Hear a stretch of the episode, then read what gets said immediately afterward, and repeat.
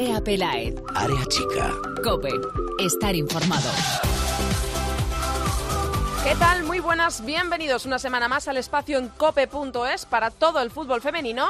Bienvenidos a Área Chica.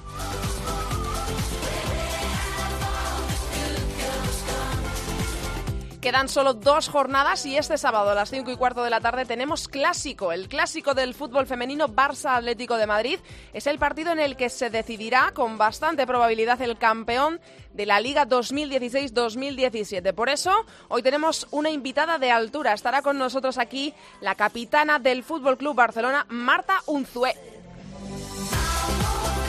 Además, nuestra sub-17 está en semifinales del Europeo de la República Checa tras empatar a uno ante Francia el jueves a las 11 de la mañana semifinal ante Holanda. Vamos a hacer la previa de este partido en área chica con la seleccionadora, con Toña Is.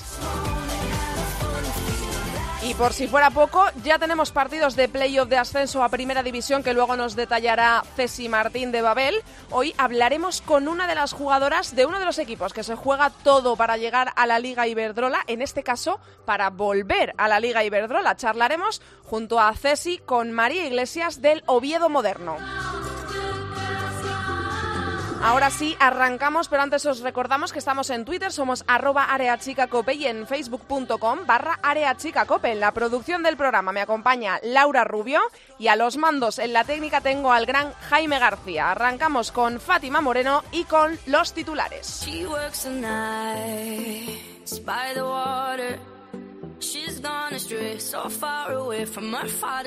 Jornada vigésima octava de la Liga Iberdrola que nos deja la lucha por el título y los puestos de salvación al rojo vivo. El líder de la clasificación con 74 puntos, el Fútbol Club Barcelona, ganó en su visita al Valencia gracias al único tanto del encuentro de Jennifer Hermoso. Además, ya es oficial, su técnico Xavi Llorens dejará el club tras 11 temporadas como entrenador del conjunto femenino. Con los mismos puntos, pero segundas de la clasificación, continúan las chicas del Atlético de Madrid, que vencieron por 3-0 al Granadilla. Sonia y Menaño fueron las protagonistas de los tantos colchoneros. El resto de encuentros se resolvieron de la siguiente manera. Levante 4, Santa Teresa 0, Betis 1, Zaragoza 0, Athletic 3, Rayo Vallecano 0, Oyarsun 1, Real Sociedad 1, Sporting de Huelva 2, Albacete 2, Tacuense 0, Español 0. Y a falta de dos jornadas para el final, este fin de semana ha dejado la lucha por la salvación en un grupo de cuatro equipos. Español con 19 puntos, Oyarsun con 18, Albacete con 17 y Tacuense con 15, separados por tan solo cuatro puntos de diferencia. Con el cierre de esta pasada jornada ya conocemos los ocho equipos clasificados para disputar la Copa de la Reina. Barcelona, Atlético de Madrid, Valencia, Levante, Atlético, Granadilla, Real Sociedad y Rayo Vallecano. Este último, gracias a la derrota del Santa Teresa, serán los protagonistas del trofeo. Y será la ciudad del fútbol de las Rozas, la sede que albergue la Copa de la Reina que se disputará en dos fases. Cuartos de final los próximos 27 y 28 de mayo y semifinal y final la siguiente semana, del 2 al 4 de junio. Y por último acabamos con la selección española que ha conseguido clasificarse para las semifinales del Europeo Sub-17 que se está disputando en Finlandia tras empatar a uno en la última jornada de la fase de grupos ante Francia gracias al gol de Candel Andújar, un gol que sirvió a las chicas de Toña Is para mantenerse vivas en la lucha por el título europeo.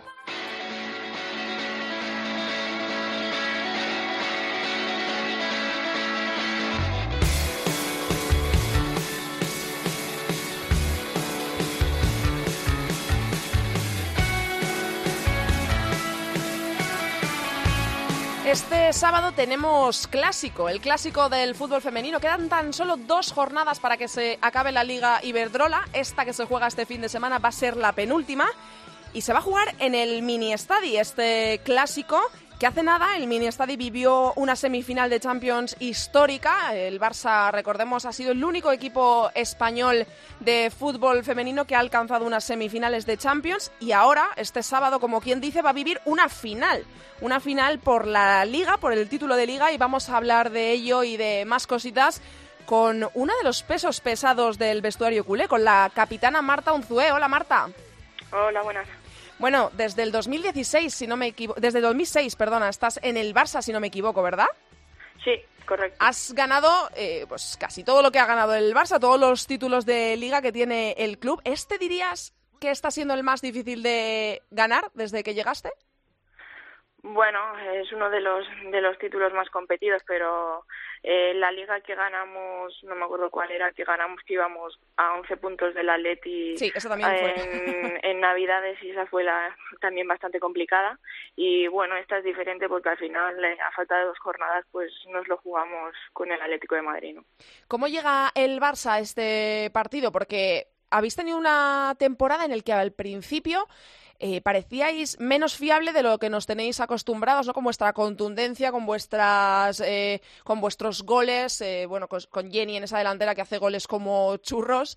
Eh, y al principio no parecía ese Barça, lo echábamos de menos, pero sin embargo en la segunda vuelta os habéis puesto las pilas y hemos vuelto a ver esa fiabilidad, esa contundencia en el Barça. ¿Cómo llegáis a este decisivo partido?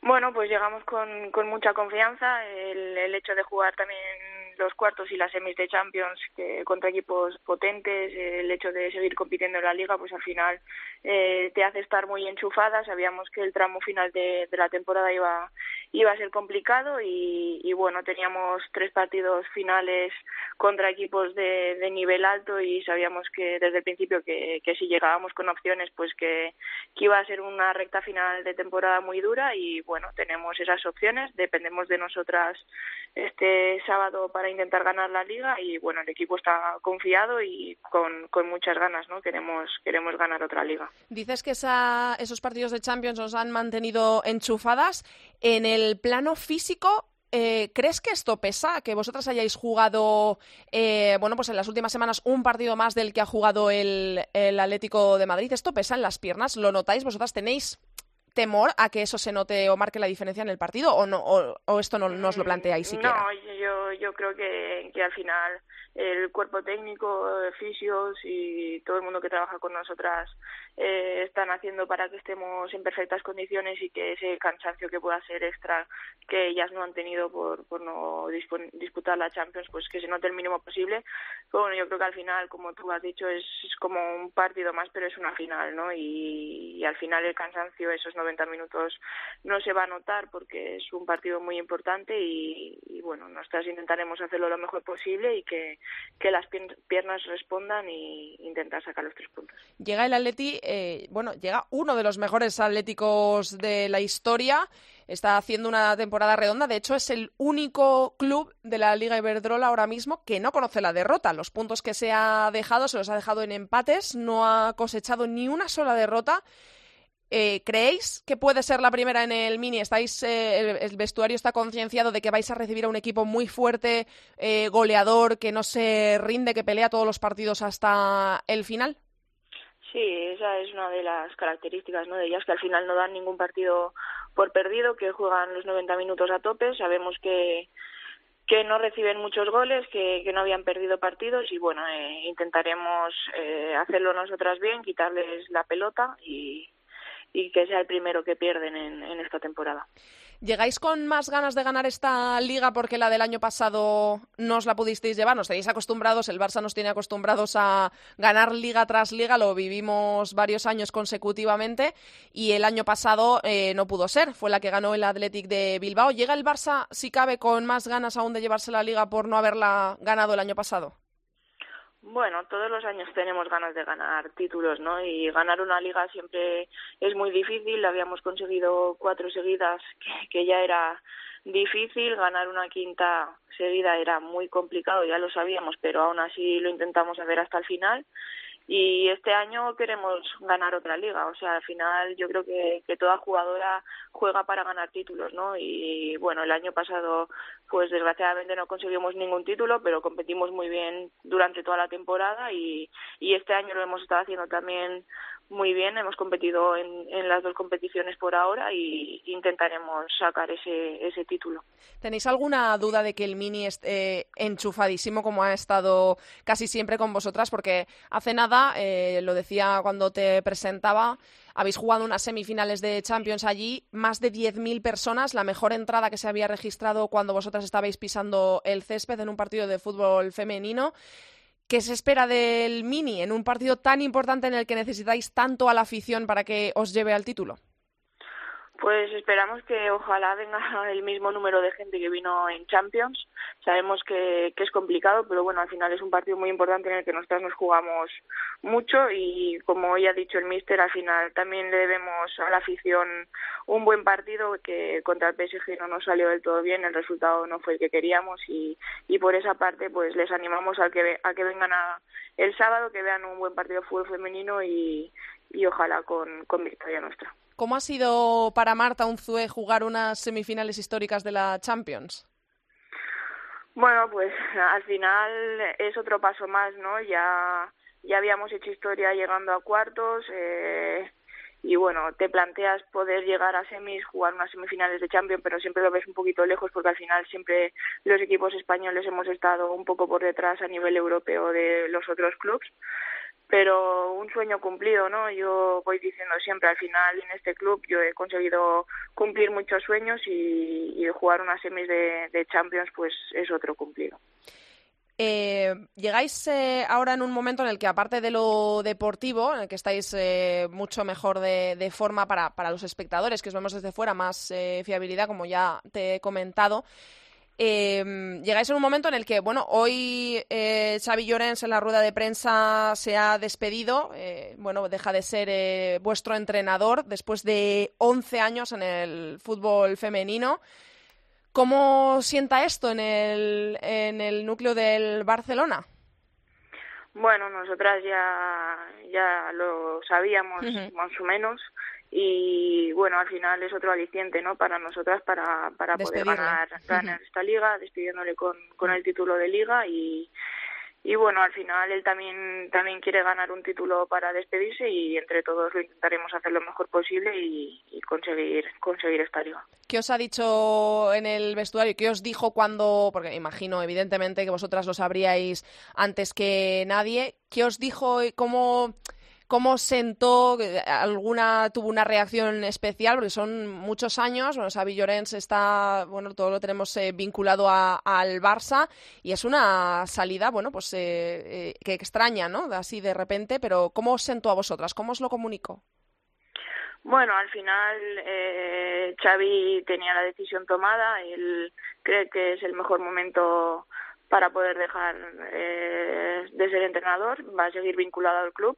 Él nos ha agradecido a nosotras por, por nuestro trabajo, por el compromiso que siempre hemos tenido con él y con el club. Y, y nada, pues al final llevas, yo llevo 11 temporadas con él y, y la verdad es que pues da, da pena que, que el entrenador pues lo deje, pero al final el fútbol es así, ¿no? Hay veces que, que se cambian jugadoras que van y vienen y hay otras veces pues que, que los entrenadores son los que cambian, ¿no? Y yo, yo sé que por parte de él quiere que el fútbol femenino del Barça vaya más, que él va a hacer todo lo posible ahora en su nueva función dentro del club y uh -huh. que nos seguirá apoyando y que seguirá viniendo a vernos y al final pues gracias a, a él también eh, que ha luchado mucho por nosotras pues el Barça femenino también está donde estamos no también con la junta directiva que nos apoyan pero al final ha sido trabajo de todos de todas las jugadoras que han pasado durante estos 11 años con él de él y de la junta directiva. Ha dicho él en rueda de prensa habrá jugadoras que estén tristes y habrá jugadoras que estén contentas con el nuevo proyecto dónde está Marta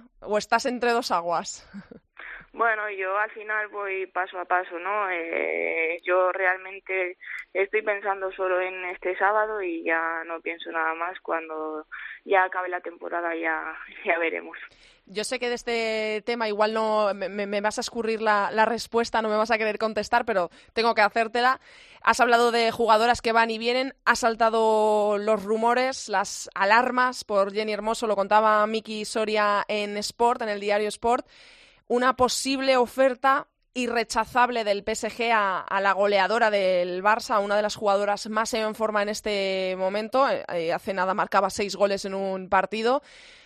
Eh, ¿Habéis hablado con Jenny de esto? ¿No queréis hablarlo hasta que termine la temporada? Mm, ¿Sabéis algo? ¿No sabéis? ¿Qué me puedes contar? Bueno la verdad es que eh, realmente no, no hemos hablado con ella de este tema. Al final eh, queremos que, que esté centrada para los dos partidos que nos quedan, que son muy importantes. Ella tiene que estar pensando ahora mismo en el club, en, en intentar ganar la liga y, y ella al final es la única que sabe lo que va a hacer. Es, es una jugadora top. Al final es normal que que tenga ofertas y, bueno, ya, ya se verá qué, qué, decisión toma al final.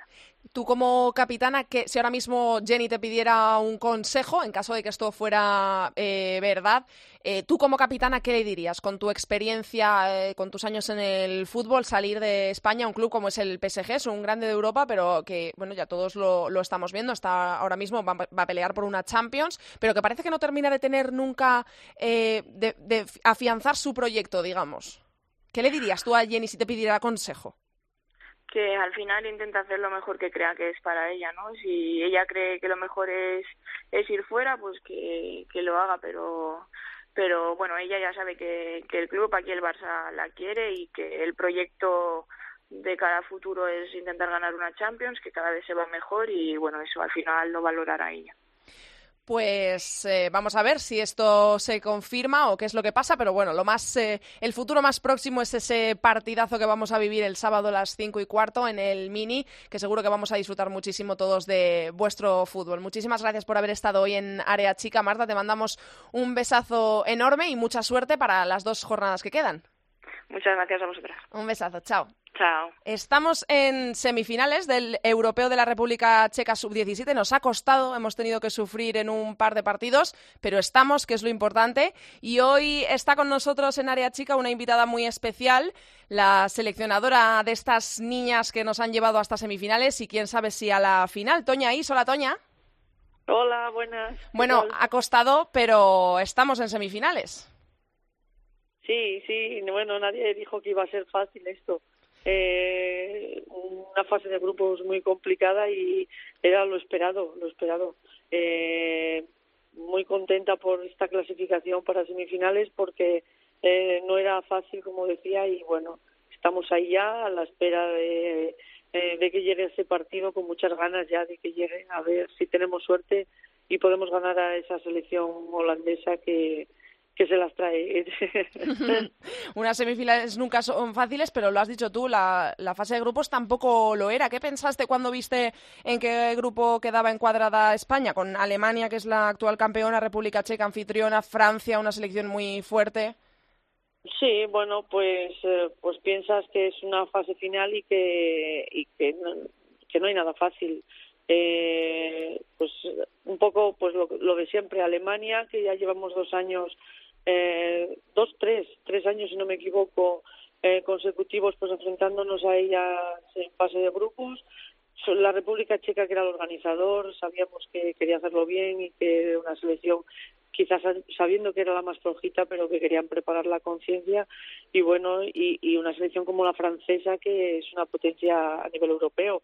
Eh, de hecho, ahí están los resultados. Nos, hmm. Como tú bien has dicho, nos ha costado pero al final pues ha ganado a, a, a muchas selecciones como como como la República Checa y este empate contra Francia que nos acaban metiendo. Hmm, no se puede pedir más. Eh, eh, con un grupo así que estés en semifinales, pues ya ya es muy meritorio, yo creo. Se ha ganado mucho con, con el corazón, ¿no? Las niñas, porque, eh, bueno, fue un batacazo muy duro el primer partido contra Alemania, porque, bueno, fue un 1-4, es, es duro caer en el primer partido, que parece que es el que te da un poquito de cuerda para el resto del campeonato. ¿Se creía cómo estaba el vestuario después de ese mm, batacazo inicial? Bueno, se quedó un poco tocado, hubo que animar a las niñas y bueno y hacerles ver que quedaban dos partidos que en realidad dependía un poquito de nosotros todavía y que y que no no se podían venir abajo ya por haber perdido el partido. Que era importante ganarlo sacar algo positivo pues sí siempre se les ha dicho eso pero pero había que animarlas y eso era lo que tocaba y ganar el segundo partido pues hacerles ver que necesitábamos goles necesitábamos goles porque ese 4-1 nos había hecho mucho daño y, por otra parte, tengo que decir que eh, no ha sido justo ese resultado tampoco. Parece que hubo una superioridad por parte de Alemania tan grande y no ha sido así. Mm.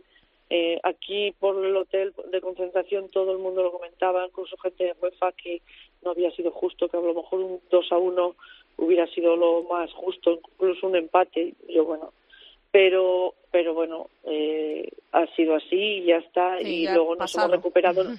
Eso es nos hemos recuperado en el partido contra la República Checa, sabíamos a lo que teníamos que jugar eh, que necesitábamos hacer goles y las niñas lo, lo han hecho, vamos, y, y muy bien. Ha sido un partido, yo creo, muy completo el que hemos hecho contra la República Checa, muy serio, y bueno, sabíamos que el camino era ese.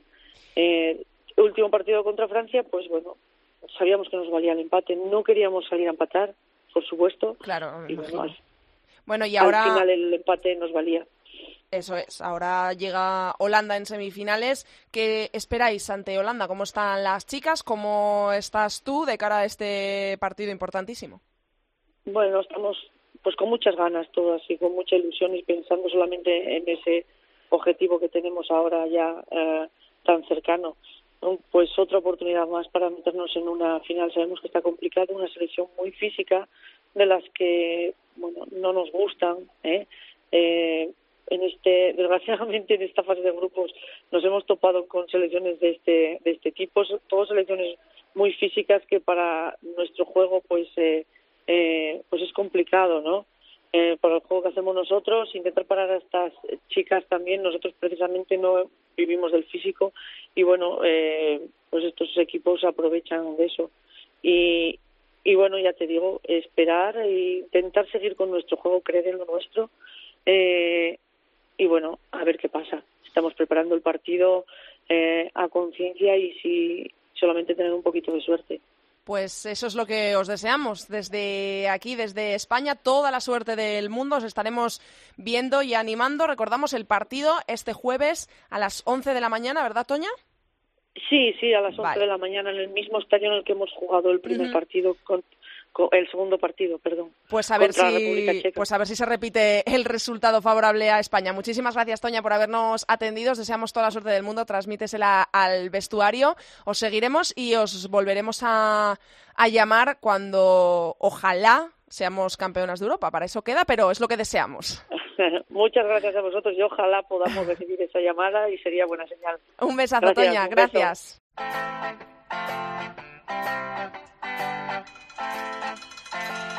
Thank you.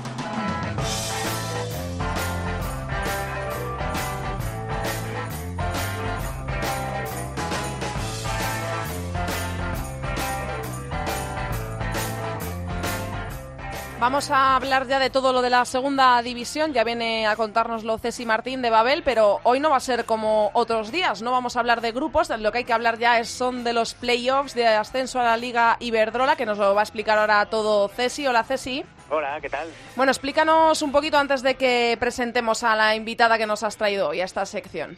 Pues como bien comentabas, ya tenemos eh, dos grupos para esa fase de ascenso a la Liga Iberdrola. Recordamos, ascienden dos equipos, uno de cada grupo. Este año siete son los equipos que lucharán por ello.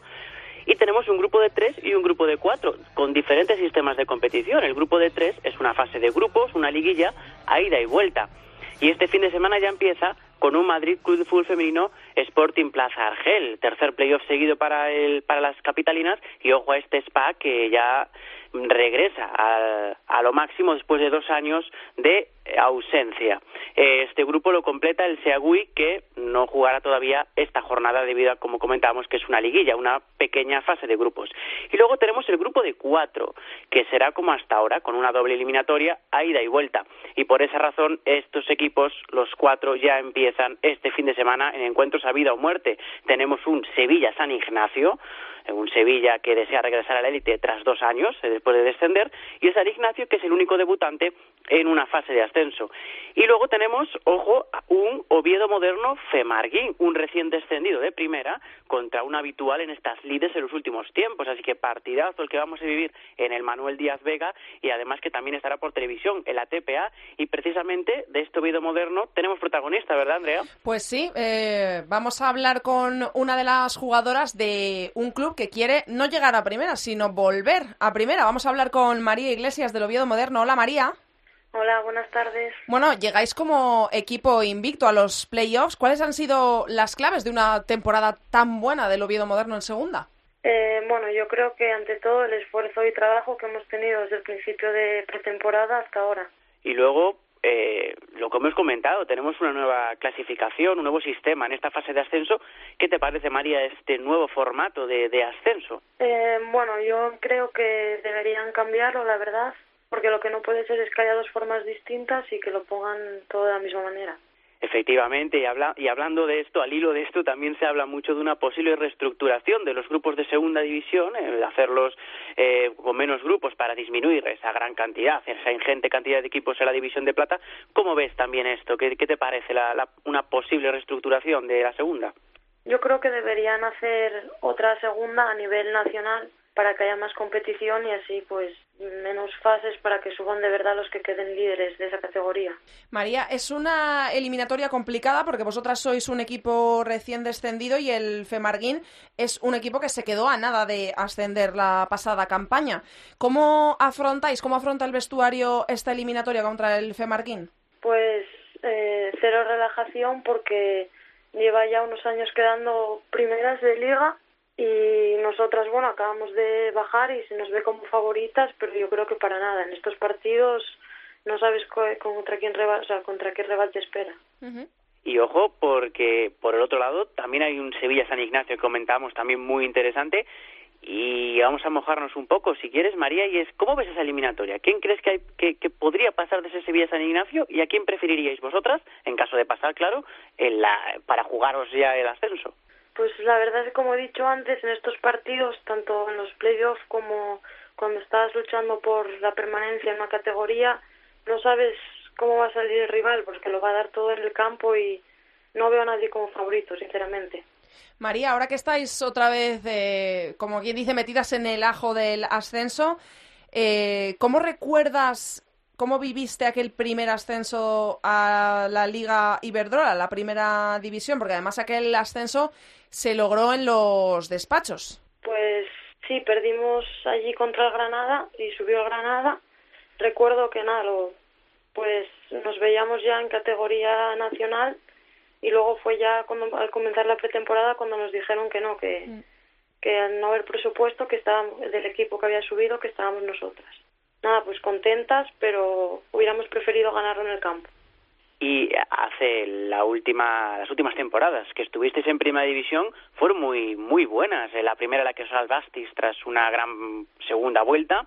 Luego fuiste revelación y casi entráis en posiciones coperas en, la, vuestra segunda temporada y ya en la tercera pues ese descenso no que, que, que fue un poco duro para, para vosotras y la pregunta es, después de, esta, de estos tres años en primera y ahora que tenéis la opción de volver, ¿con qué momento te quedas de esa última etapa del equipo en primera, tú que la viviste completa? Pues mm, yo creo que con la primera temporada sería con la que me quedara porque mm, la, la ilusión que se tuvo y el esfuerzo como la primera, las otras, a pesar de quedar mejor en la segunda, no, no se vio tanto. Y luego también, eh, estos últimos meses se ha hablado de, una posibilidad de incorporación del Oviedo moderno a la estructura de un, histórico como el Real Oviedo, tras años de, lucha constante que habéis sufrido para sobrevivir, entrenar en un campo compartidísimo, compartidísimo con muchos equipos, ¿qué significaría en caso de que esto se pudiese cumplir y el club finalmente se integrase en el Real Oviedo para vosotras? ¿Qué significaría tanto para el club como para vosotras después de todo el esfuerzo que habéis hecho todos estos años? Pues yo creo que tanto para el club como para nosotros sería un paso hacia adelante, un gran paso, para el fútbol femenino también, para poder contar el Real, con un club como el Real Oviedo que tuviera categoría femenina sería para nosotras genial, la verdad. Estamos esperando que sea así. Y María, para cerrar esta entrevista, Dinos con una palabra qué es lo que sientes ahora y lo que sentirías si lograseis ese ascenso a primera división tan solo un año después de haber descendido. Pues sentiría ganas, ¿no? Porque ahora la liga está cambiando, femenina, y por formar, formar parte de ello sería espectacular. Pues muchísimas gracias María por haber estado hoy con nosotros en Área Chica. Os deseamos muchísima suerte a todo el Oviedo Moderno para estos playoffs. Gracias. Y Ceci, eh, contigo hablaremos la semana que viene para que nos cuentes cómo han ido esos primeros partidos de playoff, que son partidazos, ¿eh? Eso es, viene la parte más interesante de la temporada y la semana que viene los primeros resultados. Bueno, pues aquí te espero la semana que viene, ¿vale? Muy bien, ahí estaremos. Adiós, Ceci. Chao, chao. Bueno, esta semana no hemos tenido tertulia, pero seguimos teniendo todas nuestras secciones. Así que la semana que viene volveremos con todas las secciones, pero también con una pedazo de tertulia.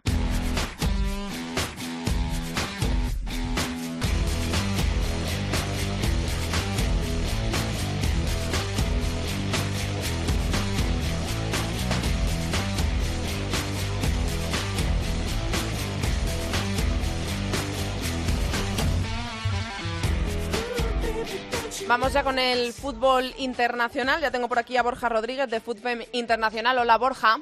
Hola, Andrea. Bueno, se acerca el verano, se nota en las temperaturas.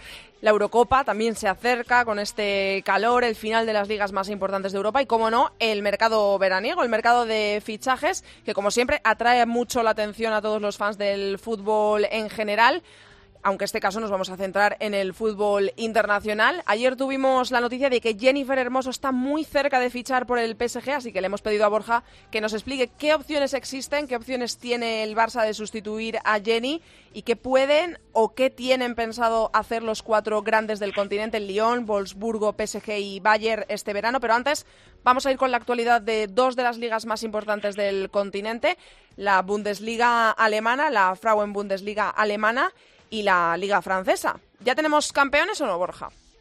Bueno, en Francia ayer se proclamó campeón de forma oficial el Olympique de Lyon, eh, primera vez de forma consecutiva.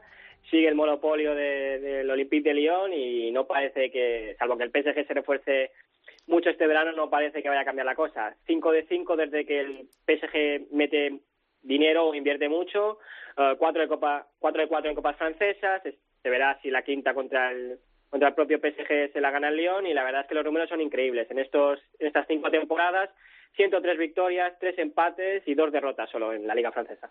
Y en Alemania, el Wolfsburgo es campeón virtual. ¿no? Le, ganó muy fácil al, al Turbine Potsdam en el partidazo del domingo y salvo Hecatombe, que, que no tiene pinta, pues incluso este propio este mismo miércoles, mañana mismo, eh, en un partido que se puede ver, podemos ver aquí en España, el Wolfsburgo se puede proclamar campeón de Alemania, pero yo creo que lo dejarán para el, para el domingo porque el Turbine Porta no tiene pinta de, caer en Leverkusen.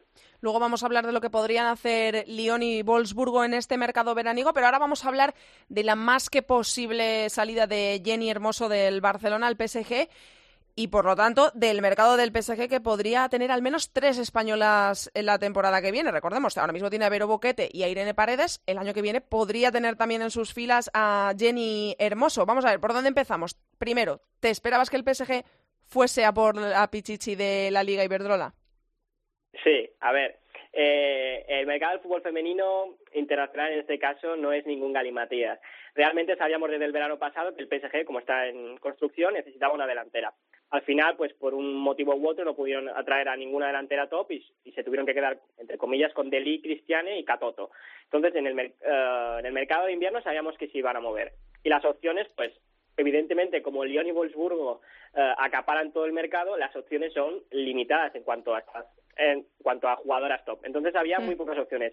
En Estados Unidos tenías a Dan y a Morgan. Dan se fue al Chelsea, Morgan al Olympique de Lyon. Y en Suecia tenías a Harder, que acabó fichando por el Wolfsburgo, y a Blackstenius, que, acabó, que esta sí que estuvo muy cerca de fichar el Lyon, por el, perdón, por el PSG, pero acabó en el Montpellier. Entonces, realmente de las delanteras top que acaben eh, contrato en verano, quedaban Jennifer Hermoso y Viviane Miedema. Entonces, es una o la otra. Claro, no hay más. No hay más. no hay más, pero la gran pregunta que se están haciendo ahora mismo los aficionados del Fútbol Club Barcelona y en realidad los que seguimos el fútbol femenino español es ¿hay en el mercado internacional alguna jugadora del nivel de Jenny ahora mismo que está en un estado de forma espectacular o alguna superior a Jenny que pueda fichar el, el Barça. Vamos a intentar eh, sacar de dudas, pues primero al propio Barça y a los seguidores del Barça y a los que seguimos el fútbol femenino para saber si vamos a seguir manteniendo este nivel de delanteras top que tenemos en España. Vale, pues primero de todo actuamos con lógica. Suponemos que si Jennifer Hermoso se va al PSG es porque el Barça no puede todavía alcanzar esos niveles económicos que da el PSG. Entonces, determinado tipo de jugadoras el Barça no puede acceder, ¿no? Vale, pues entonces, partimos de la base de que Estados Unidos no podemos hablar, porque las estadounidenses solo se van a Francia, donde hay mucho dinero, que normalmente es Francia o Inglaterra, vale. Las australianas tampoco podemos hablar porque les va muy bien eso de ir a jugar a Estados Unidos y compaginarla con la liga australiana. Vale, entonces nos queda Europa. Sí. ¿Qué se supone, ¿Dónde se supone que estarán las mejores eh, delanteras top de Europa? En la Eurocopa. Vale, pues repasamos rápidamente, que nadie se pierda, intentar ir rápido los equipos de la Eurocopa. Vale, Grupo A. Países Bajos, Miedema, como hemos dicho, una de las que queda libres. Problema es que Miedema, pues para mí es la mejor delantera del mundo y se supone que o acabará en Inglaterra o en uno de los tres grandes, porque está en el Bayern ahora mismo, o sea, Lyon, Wolfsburgo, PSG. Entonces, descartamos. Noruega, tres opciones, Harder y Hansen, ay, perdón, Hansen y Hegerberg. Lyon y Wolfsburgo. fuera, de, fuera del alcance del Barça. Sí. Gerlopsen, que si iba a ir al Bayern, terminó yéndose a China, así que fuera de la opción del Barça. Dinamarca, Pernille Harder, está en el Wolfsburgo, fuera, fuera del alcance del Barça. ¿Qué te queda? Nadia Nadim, podría ser, yo la veo inferior a, a Jenny, pero bueno, eh, está en Portland, quizás pueda compaginar Portland con, con el Barça, podría ser una opción. En Bélgica tenemos a Tessa Bular, Wolfsburgo, fuera del alcance. Grupo B, Alemania, todas fuera del alcance. Suecia, tienes a Lotta, a Kelin, que se fue a, al Malmo, al Rosengard, entonces si, si vuelve a casa se supone que es que ya ve que se acerca su retirada, luego al Barça no podrá ir. La Stenius se fue al Montpellier, fuera del alcance del Barça. Y luego queda Sofía Jacobson, que es amiga de Virginia Torrecilla en el Montpellier, ¿no? Virginia Torrecilla, Sí. la jugadora de, de aquí de, de Mallorca, Sí. pero que pues, pues bueno, no, no se sabe si, si va a seguir en el Montpellier o si, si va a ir a otro, a otro lugar. Como es muy amiga, bueno, pues lo dejamos ahí. Pero eh, se supone que en el Montpellier hay dos suecas más, a lo mejor jugando Champions, ella está ahora mismo recuperándose una rotura de ligamentos, quizás Jacobson no sea la, la opción. Aparte que a mí me parece Jenny muchísimo mejor jugadora, pero bueno. En Rusia, ¿qué tienes? Karpova no es jugadora top, entonces descartamos Rusia. Italia, descarta Italia. Grupo C, las francesas, igual que Alemania, ninguna a nuestro alcance. Suiza, ¿qué te queda? Ramona Bachmann acaba de fichar por el Chelsea. Austria, Islandia no tienen delanteras top. Y luego te queda el grupo de España. Inglaterra, las inglesas, como los ingleses en el fútbol, no se mueven de las islas, salvo para Mm. Estados Unidos.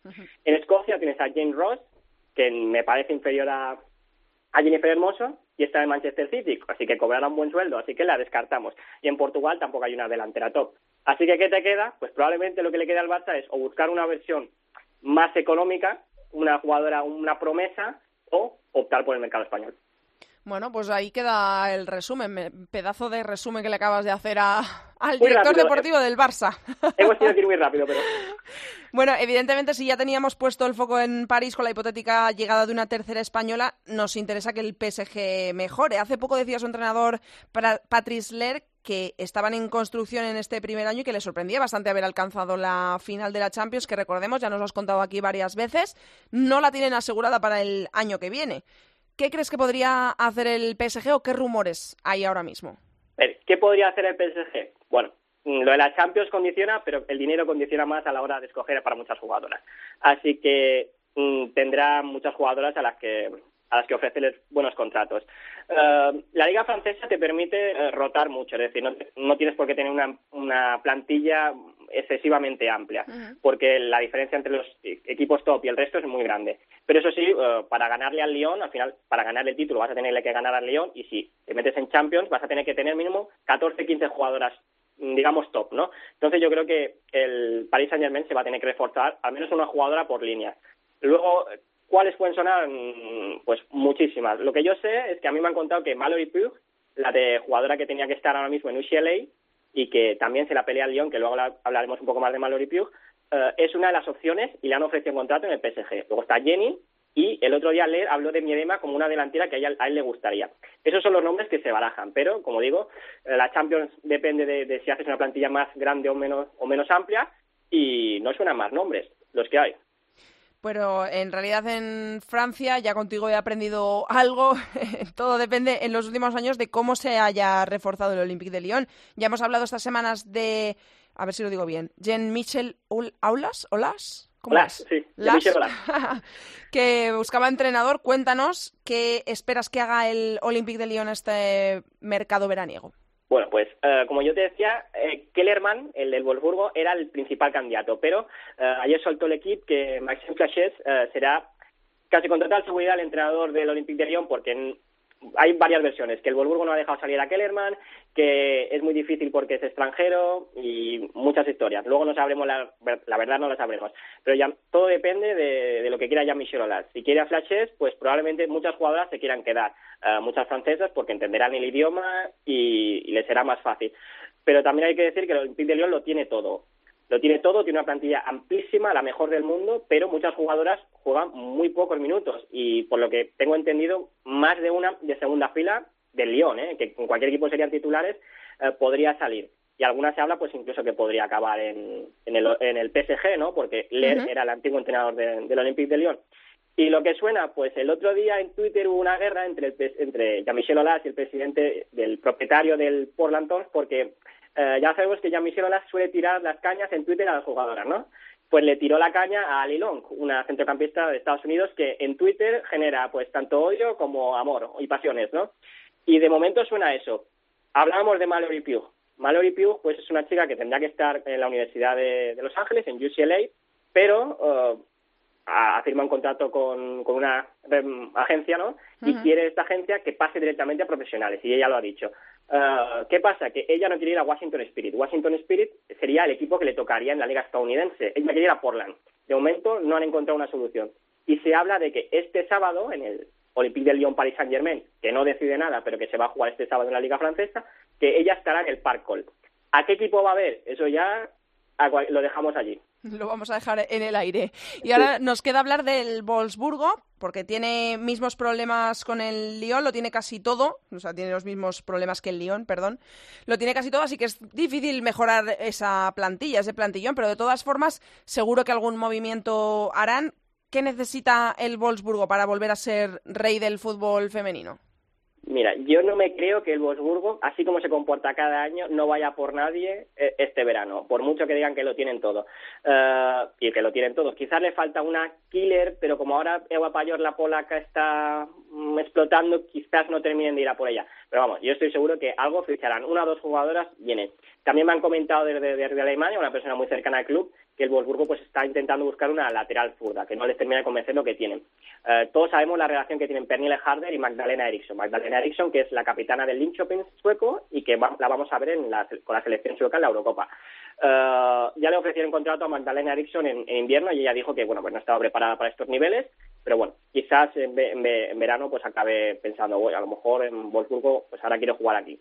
Eso es lo único que se sabe del Wolfsburgo. Bueno, pues a ver qué hacen. Y por último, que te he leído en Twitter que criticabas bastante al Bayern de Múnich, que igual que PSG, el Bayern también se puede quedar sin Champions League la temporada que viene. ¿Qué podemos esperar que hagan las alemanas este verano? Pues este verano ya, porque están fichando a diestro y siniestro y yo creo que no dan en, ningún momento con la clave. Eh, decía Worley hace poco que es que no estaban preparadas para jugar contra Wolfsburgo, Lyon y PSG. Bueno, yo creo que ahí miente. Eh, tienen presupuesto para competir con ellos y tienen plantilla, pues mm, para mí mejor que el PSG, para estar compitiendo con los gigantes de Europa. Problema, que es que no puedes vivir toda la vida de buscar el 1-0 y que mi edema me saque las castañas del fuego. Por eso ficharon en su día a Vero Boquete, por eso tenían a Mana Babuchi, la japonesa, pero es que ya sabemos cómo acabó el asunto con Vero, acabó mal, eh, Vero se quiso ir, eh, le rescindieron contrato y, Vero pues en, cierta parte rajó un poco de cómo jugaba el Valle. Y es que realmente eh, es un horror verlas jugar. Y están, lo que están fichando es mucha joven, mucho joven talento, mucha joven que tiene mucho físico y es más de lo mismo. Entonces, es que yo no veo la mejora. Así que estos fichajes de Deman, Danjanovic, Roto, Skorbankova, a mí me suenan a ficho por fichar, tengo más plantilla, pero no resuelvo problemas y ese es el, problema real del Bayern. Tenían a Vero Boquete, tenían una jugadora para que el equipo girara en torno a ella y no la supieron aprovechar. De hecho, es que ni la dieron casi la oportunidad. Bueno, pues a ver qué es lo que pasa en este verano. Estaremos muy pendientes de todo ello y nos lo contarás aquí, Borja. Gracias. Venga, gracias a ti. Vamos con nuestras chicas jugadoras de cine.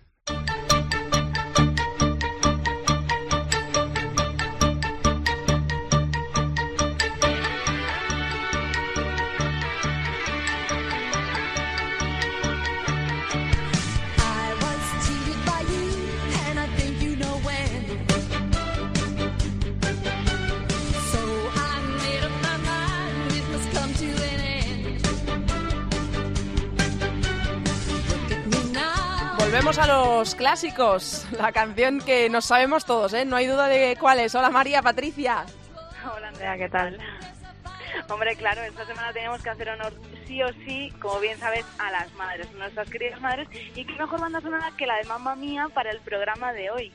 Hombre, claro, es que el domingo fue el Día de la Madre, jugadoras de cine no lo podíamos pasar por alto, así que hoy la vamos a homenajear, pero de una manera especial, ya sabes, Andrea, como a nosotras nos gusta. Venga, pues a ver qué habéis preparado, dadle. No, pero no te asustes, ¿eh? solo vamos a mezclar los términos fútbol y madre, nada más, ¿eh, Andrea?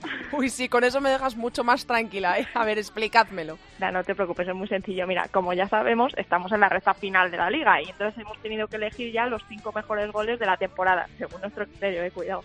Aquellos en los que a uno siempre se le escapa eso de madre mía, qué golazo. Entonces los llamaríamos los premios Mamma Mía de la Liga Verdrola. ¿Qué te parece? Madre mía, yo es que con vosotras me, me muero con, con estas eh, eh, comeduras de cabeza que tenéis y de, de- de- Es que yo lo que quiero es saber ya cómo vais a presentar esos goles. Pues mira, como en España no hay narradoras de fútbol, alguna que otra comentarista hay por ahí, pero bueno, no, no escuchamos mucho a las chicas narrar fútbol, pues hemos decidido narrarlo nosotras mismas. Madre mía, cada semana una sorpresa. Venga, pues dadle, dadle.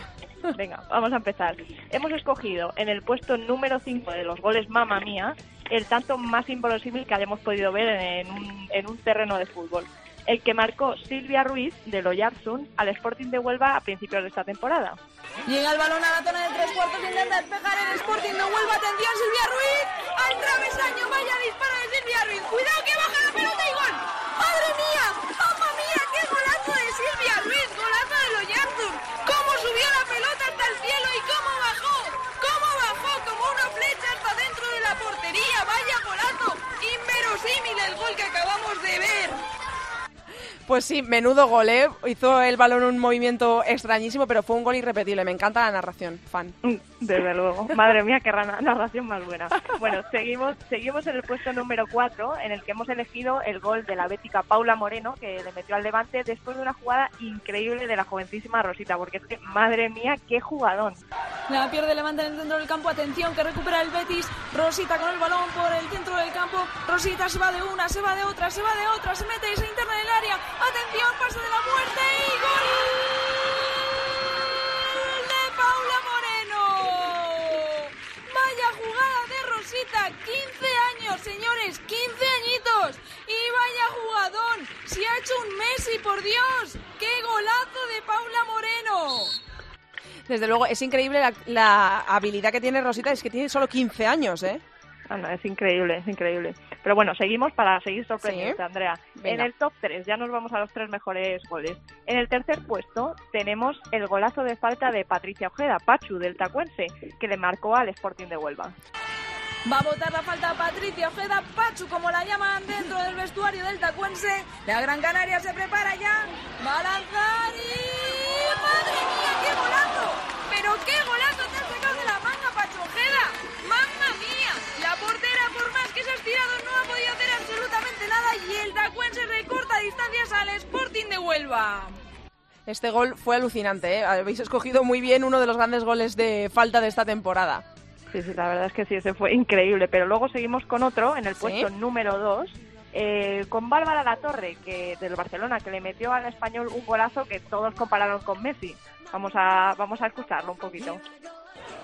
Recupera el Fútbol Club Barcelona la y ya recibe el balón Bárbara La Torre. Que bien se ha marchado con un recorte de una jugada del español. Ahora lo hace entre dos jugadoras del conjunto rival. Atención, Bárbara La Torre. María Molina le hace falta, pero se levanta Bárbara La Torre. Intenta interceptar. Sarita y gol,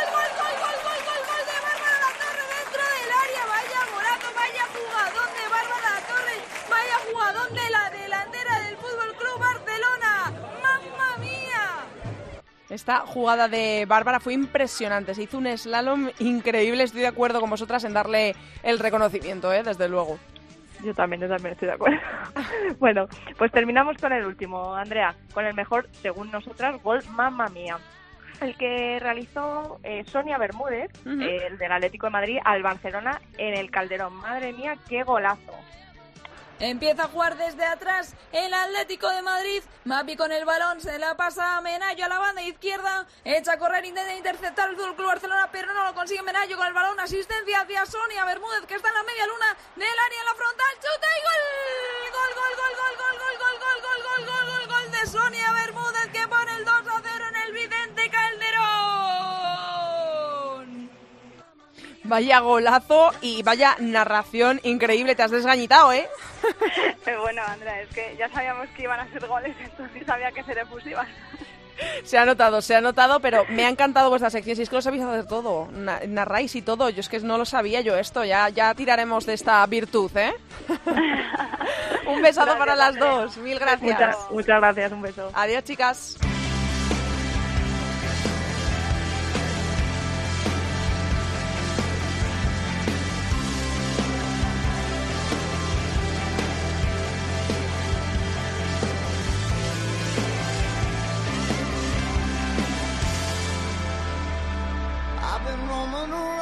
Hasta aquí ha llegado el decimoctavo programa de Área Chica. Hasta aquí toda la actualidad del fútbol femenino. Os recordamos que nos podéis encontrar en las redes sociales. Estamos en Twitter, somos arroba Área Chica Cope y también estamos en Facebook, facebook.com barra Área Chica Cope.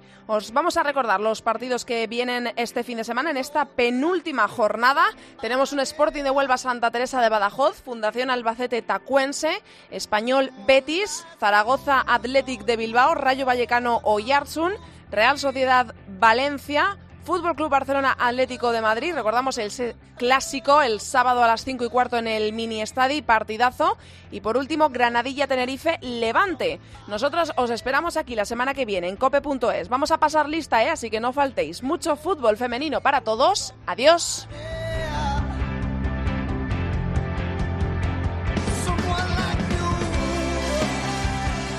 Andrea Pelae. Área chica. Cope. Estar informado.